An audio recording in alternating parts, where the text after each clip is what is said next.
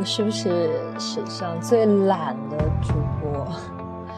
上一次更新还是两年前，真的是两年前，就时隔这么久没有更新过节目，是因为我的生活。就是在此期间产生了很多的变化，在我之前两年前那个高频更新这个电台节目的时间段，我是处于一个大四大四的阶段，然后大四嘛就是刚考完研，然后每天就是可以做自己想做的事情，没有摆在眼前的很要着急去规划一些一些东西的那个任务摆在面前。毕竟就是马上要去读语言，然后处于一个中间空档这样一个比较自由的这样一个呃 gap。然后呢，后来我也是就是在读研之前有去上过一段时间的班，然后现在又来读了语言，每天也就是论文啊、学习啊、上课啊这样子的，也比较忙，总是给自己找借口吧，就是说嗯挺忙的，然后也没有时间来更新。然后呢，实际上，实际上其实也就是懒了。但是还有一个原因就是，嗯，好像觉得并没有什么特别想说，或者是特别好的话题、特别好的主题来录一期节目。其实我也蛮久没有听过自己的声音变成电磁，就是在电磁波里面传递这样子了。就所以还蛮怀念这个事情的，因为当时毕竟是自己选择，就是很喜欢的。一件事，然后这几天呢，看到嗯，Bob Dylan 得了诺贝尔奖，就是当时听到这个消息的一瞬间啊，真的内心是特别特别感动的，就是真的是，就只能用感动来形容吧。嗯，不是说不是说他作为一个音乐艺术家。有多么高的才华，值得获得这样一个诺贝尔奖，而是因为他的，他在他的歌词，他的他他写的散文，包括他的诗歌，他写的传记这些东西，他就是一个诗人，一个彻彻底底的诗人，一个在时代的，一个在狂飙突进的时代，在那个年代被推到。被推到风口浪尖的一个诗人，其实 Bob Dylan 实际上自己对于政治立场，还有政治主见，然后作为时代的发言人这样的事情，其实根本没有兴趣。他自己也说过，嗯，实际上自己根本没有什么，就是想要想要去推翻时代的一些东西，想要去做这一代的年轻的一个领头领头人的这样一个意意向。其实上这样是，其实根本就没有的。但是，但是在那个狂飙突进的年代，需要这样一个有着反抗呼声的代表。那么摇滚又是一个最有最最有力的声音。Bob Dylan 他的他所有的包括歌词文字。实际上很平和，在我之前两年前的有一期节目里面也讲过，Bob Dylan 他所有的歌词，就算是有反战意味的歌，实际上也都是很平和的一些歌词，很平和的一些曲调。比如说，嗯，在就是唱过几句歌词歌词之后，他就会说，嗯，一个加农炮要飞过多长多长时间才能落到地上，这样子的有这样表达一个。反战意向就是很平和、很很淡淡然的这样一个、这样一个、这样一个感觉在里面。但是，但是在那个时候，就是作为一个政治上的一个先锋代表，被被当时所有怀着反抗热情的青年们作为了自己的精神偶像。嗯，说实话，Bob Dylan 他的。你不能说他完全没有一个反抗的思想，毕竟，毕竟他嗯受到垮掉的一派的影响也也是很深的，嗯，像那个凯鲁亚克、艾伦金斯堡，他也是之前一直都看他们的书这样过来的。然后嗯，我觉得很有意思，就是好多人又开始说，嗯，又开始说这个嗯村上陪跑的事情，但实际上我觉得村上。可能他根本不是特别在乎到底有没有得奖吧，起码肯定是没有我们在乎的。嗯，村上在他的好多作品里面，真的不止一次的有提到过 Bob Dylan。村上本人是挺喜欢 Bob Dylan 的，嗯。呃，很多喜欢看村上的人都会知道，村上是一个尤其喜欢在书中写到他喜欢的音乐的一个人。嗯，他经常写到古典音乐，包括我，我好像印象当中，村上写过最提笔墨琢磨最多的古典音乐，古典音乐艺术家应该就是李斯特了。然后他尤其喜欢写爵士乐，因为。好多人都说村上的音乐，呃，村上的书，村上的文字，实际上就像爵士乐一样，就像蓝调音乐一样。然后，村上绝对是不止一次有提到过 Bob Dylan，但是在我的印象当中，村上提到过最。嗯，最频率最高的一个乐队就是 The Beach Boy 沙滩男孩，然后，所以我曾经有一段时间还挺，就是听沙滩男孩听的挺多的。我在我感觉里面，他们跟那个呃，嗯，就是那个年代的几重几重唱几重唱有点像，比如说像呃。那个 Poor Mary 呃 Poor Mary and Peter 这个乐队就是三重唱，然后还有 The Brother The Brothers Four，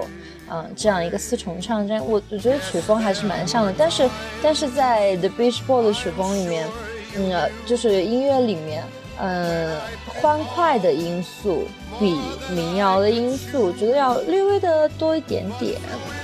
然后现在播的这首歌是。嗯，Frank Sinatra 的 My Way，我就是今天有一点想说的，就是，嗯，不光是音乐家吧，像 Bob Dylan 这样的音乐家，他在文学方面也有很深的造诣，尤其是呃，还有一些文学家，比如说导演，他们对在音乐方面也是相当有鉴赏力的。嗯，这首 Frank Sinatra 的 My Way，嗯，Frank Sinatra 是在上个世纪非常有影响力的一位蓝调音乐家，然后这首歌也是，嗯，应该挺有名的，就是很多很多人应该都听过。然后，呃，我记得 Sex Pistol 这个性手枪乐队他们有翻唱过这首歌，但是。就是完完全全的朋克、朋克、朋克风格了，就非常的就是很很有很有力。然后这首《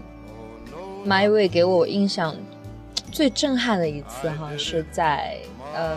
岩井俊二的电影《燕尾蝶》里面，记得顾立国还有飞鸿这几个从从外地来到英烫的年轻人，他们。就是仅仅只能抓住那么一点点的梦想，嗯，根本不知道明天在什么地方。然后他们在一个货车的车厢后面唱了这首歌，然后后来最后飞鸿在监狱里面唱着这首歌死去了。他临死之前的梦里面就梦到他在奔跑，然后一回头看到了巨大的海报，是古力国的脸。对就十分感动，所以我觉得，嗯，一个好的电影里面有一支，就是会让电影增色不少的音乐，这个也是非常成功的一个地方。嗯，刚刚提到沙滩男孩，那么我想就是在这里播一下沙滩男孩的一首歌，嗯。嗯，沙滩男孩的音乐，哎，我我刚刚是没有找到。啊，刚刚提到了 Bob Dylan，然后其实有很多的嗯导演在作品当中有穿插过 Bob Dylan 的音乐，就比如说我印象十分深刻的，呃，那个。呃，天生杀人狂，对，天生杀人狂，天生杀人狂当中的 Mickey 跟 Mallory，他们两个就是生来就是生来就注定了要在一起的两个人，他们结婚的时候是在一个小小的，嗯，小小的河旁边，河上面，那那那个桥上面，两个人划破了手心，然后把手握在一起，说：“上帝啊，在你的山，在你的河面前，我们在一起了。”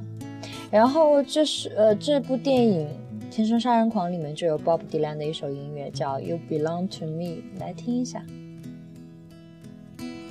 See the pyramids along and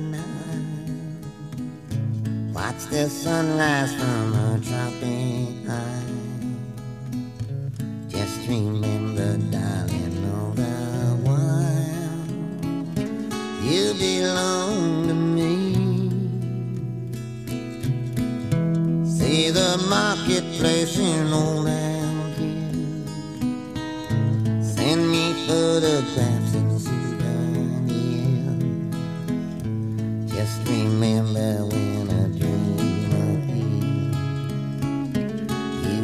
belong to me. I'd be so alone without you. Maybe you'll be lonesome too. In blue. Fly the ocean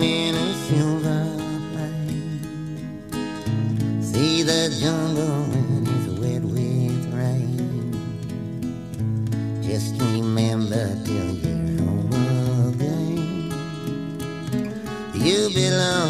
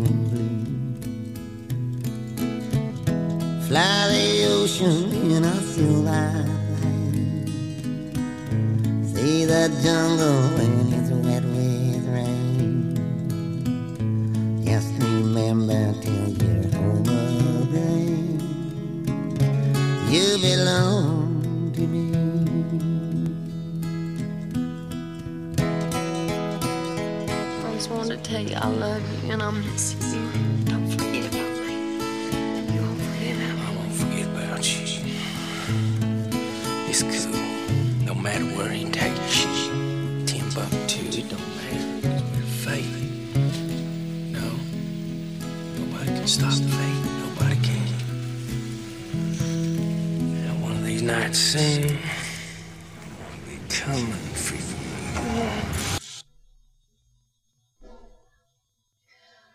嗯，《天生杀人狂》是我相当喜欢的一部电影，不光是 嗯整部电影的基调，然后整部电影的这个疯狂迷醉的感觉，也是呃 Mickey 给 Mary Mary Mallory 的爱情。我记得 Mickey 说，嗯，Mickey Mickey 这部电影的最后，Mickey 跟 Ma Mallory 他们在监狱里面，然后逃狱出来了，这是整部电影的高潮。我觉得这也是一种救赎。Mickey 说：“我纯洁的一刻胜过你一生谎言。”他也说：“嗯，我既是光明也是黑暗，我和 Mallory 一起发光。他教会我如何去爱，就像置身伊甸园一样。只有爱才能杀死魔恶魔。”每次看《天生杀人狂》就会特别感动。也许就是骨子里面还是有一点点向往这样子的疯狂的不计后果的，然后两个人在所有的灵魂的任何一个角落里都相契合的爱情。然后呢，刚刚是一首 Bob Dylan 的歌在电影电影里的应用。嗯，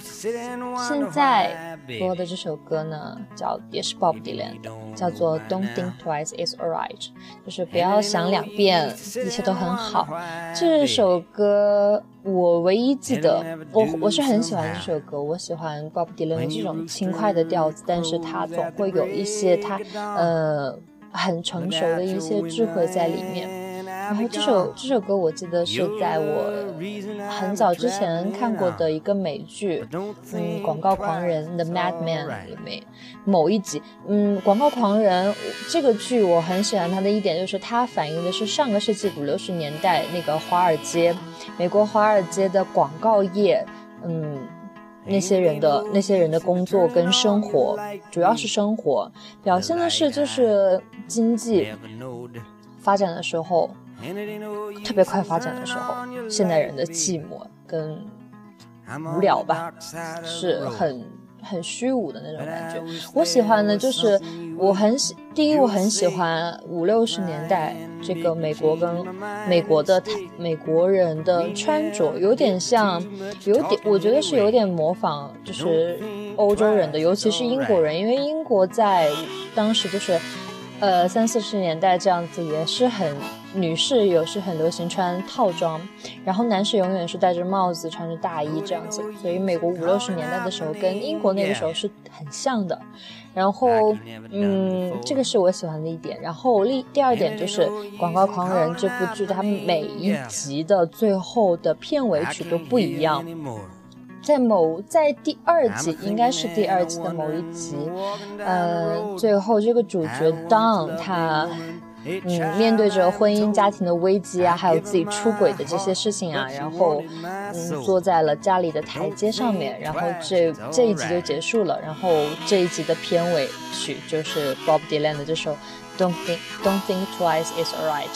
就是非常喜欢，就是有一种，嗯哼。在就是相当契合于，真的是相当契合于那部剧当时的那个场景，就是就是当坐在楼梯上，然后突然想起了鲍迪亮的歌声，嗯，然后一边在唱着不要不要想那么多，一切都会好起来的，嗯，就是当时有被触动到，来继续把后面一点听完吧。You just kinda wasted my precious time. But don't think twice, it's alright.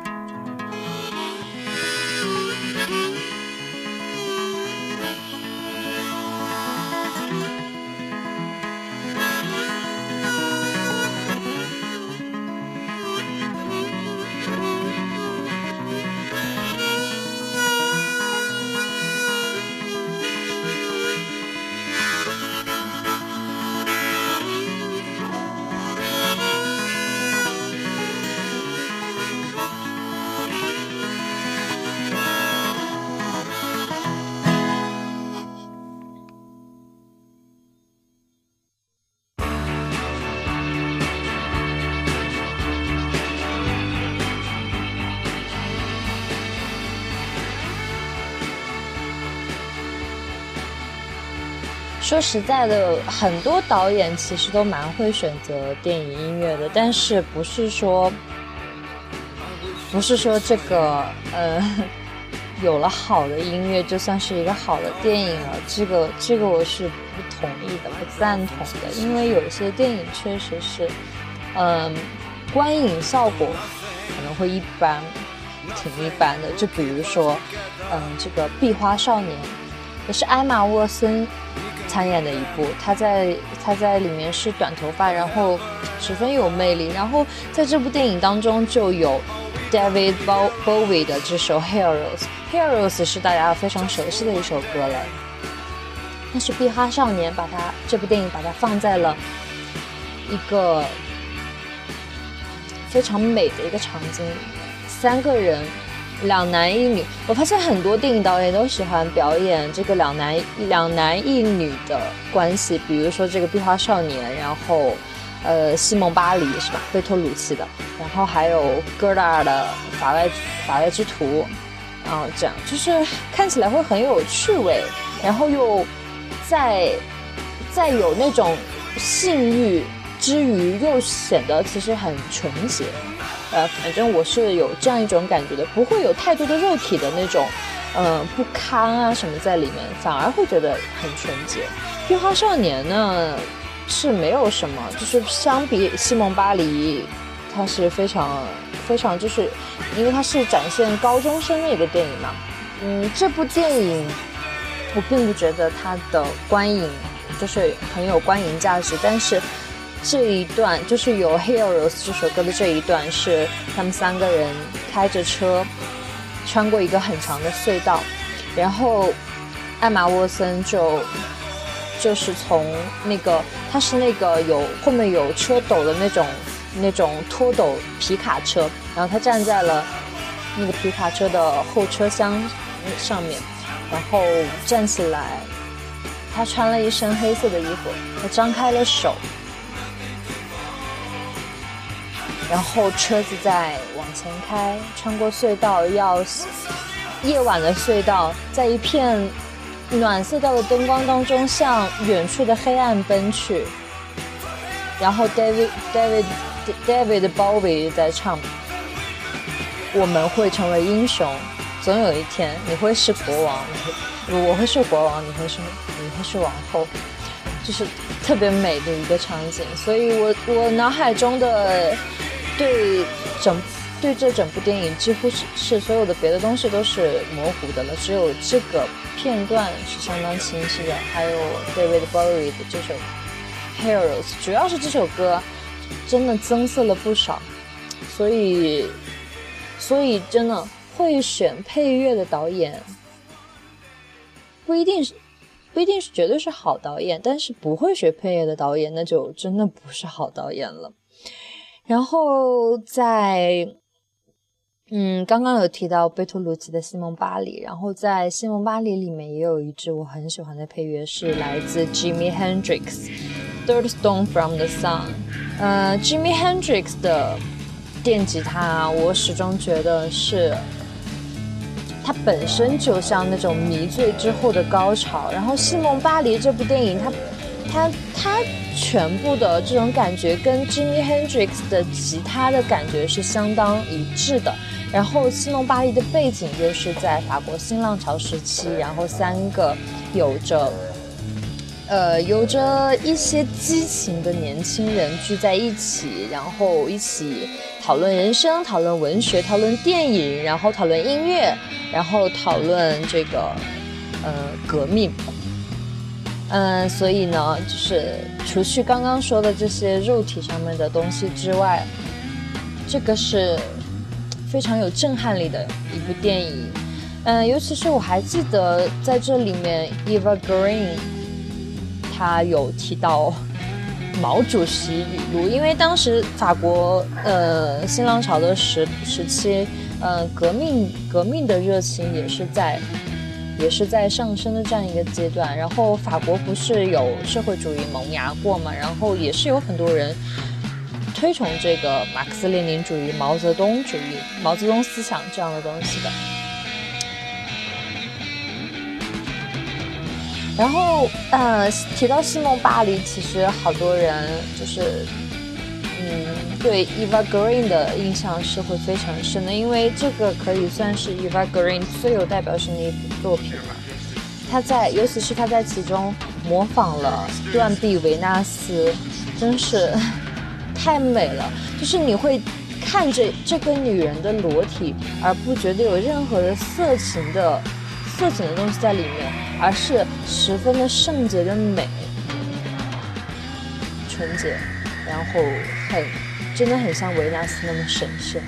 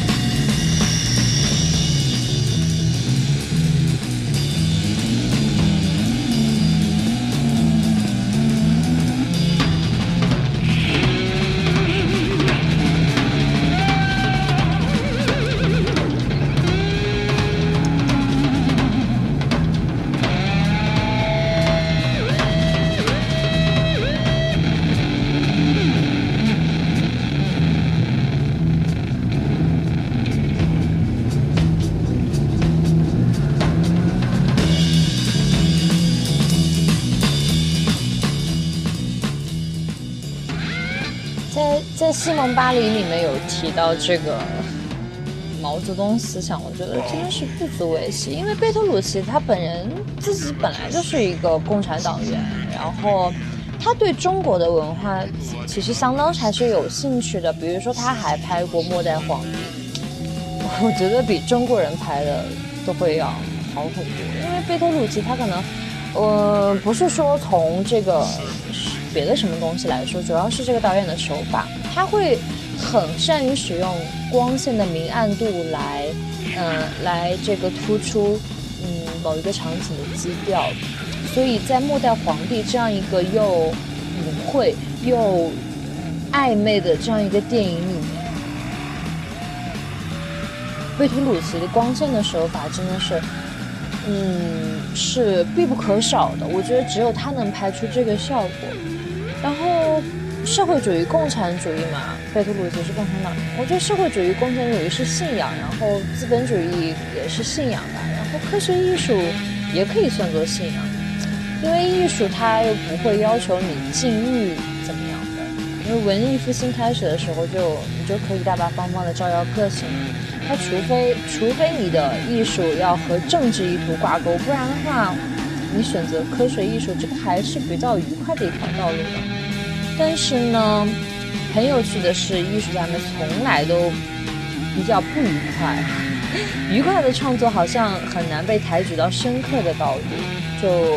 打比方说，呃，有些，呃，比如说戏剧这方面，戏剧这方面吧，还有很多哲学家就会说，只有悲剧才是真正的戏剧，只有悲剧才是真正的艺术。为什么呢？因为悲剧可以展现人的痛苦。因为酒神狄俄尼索斯是经过，呃，是经过火，就是嗯雷电的火燃烧，就是痛苦的灼烧之后，从大腿这，从从宙斯的大腿这里再生出来的。所以，就是人的痛苦需要一个涅槃才能达到艺术深刻的高度。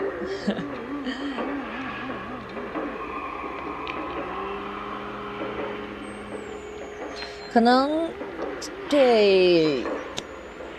就是有一些艺术，很多就是比较高的艺术造诣的人来说，就是可能生活还是会比较痛苦，因为可能像真的，可能真的像尼采一样，觉得说，明明都已经知道人生生活的真相其实就是虚无，但是他不会像叔本华那样去逃避，而是。一定要迎头去往上撞，明明知道最终的结局真相就是虚无，但是，但是就会去去重新做一个这种，嗯，审美，去用这种审美去重估人生的价值，这是一种很纯粹，然后又很让人心疼的理想。嗯，现在听到的这首歌是来自。陈明章的《岁月的船》，我一直很喜欢侯孝贤的电影，嗯，《恋恋风尘》里面就用了陈明章的这首纯吉他音乐。我记得当时看的豆瓣上面说是陈明章自己录了磁带给侯孝贤寄过去的。然后在《恋恋风尘》里面，这首这首配乐出现的场景是一片。青山，有一点朦朦胧胧的青山，然后镜头在横向移动，然后出现了陈明章的这首《岁月的船》。其实实际上没有任何的实际的关于情节这里面的效果，但是就像侯孝贤所有的电影一样，就是他的电影在呼吸，真的是在呼吸。查无此人，唯有风尘。嗯，让我们好好的听一下这首《岁月的船》吧。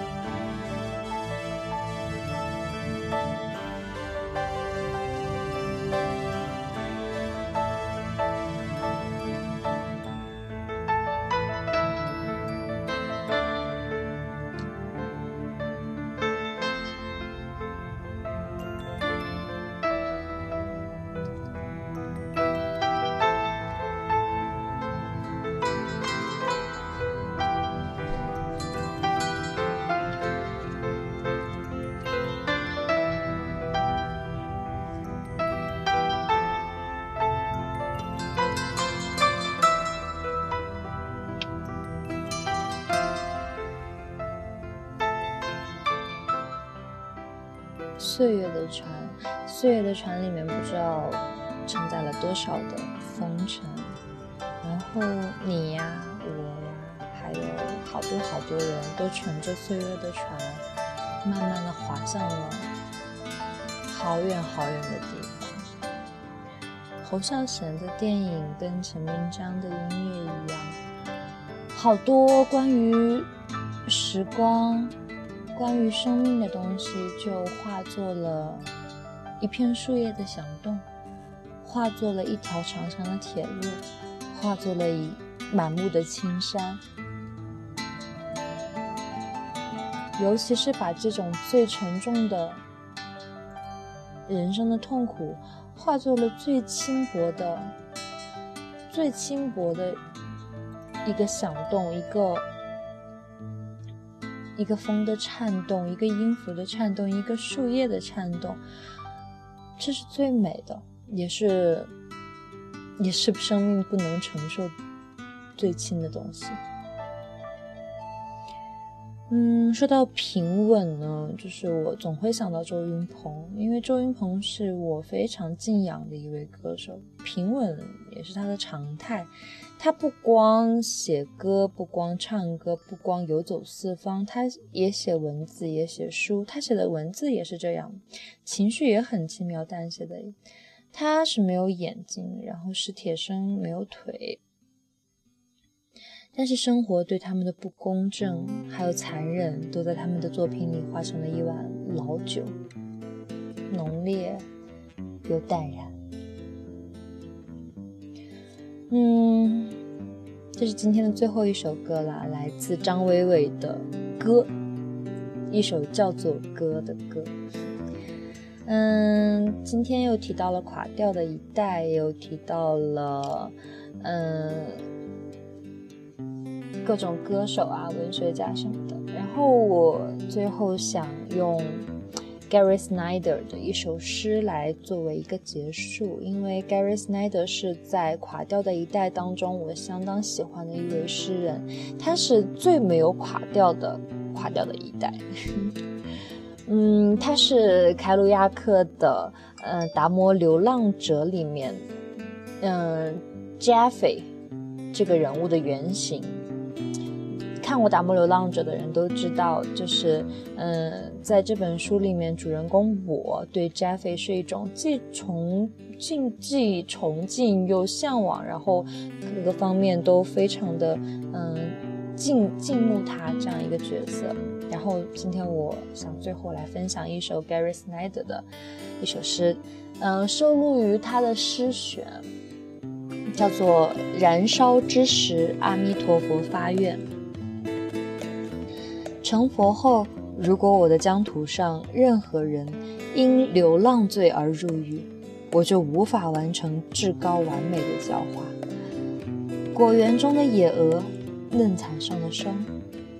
成佛后，如果我的疆土上任何人挂货车时断了一根手指，我就无法完成至高完美的教化。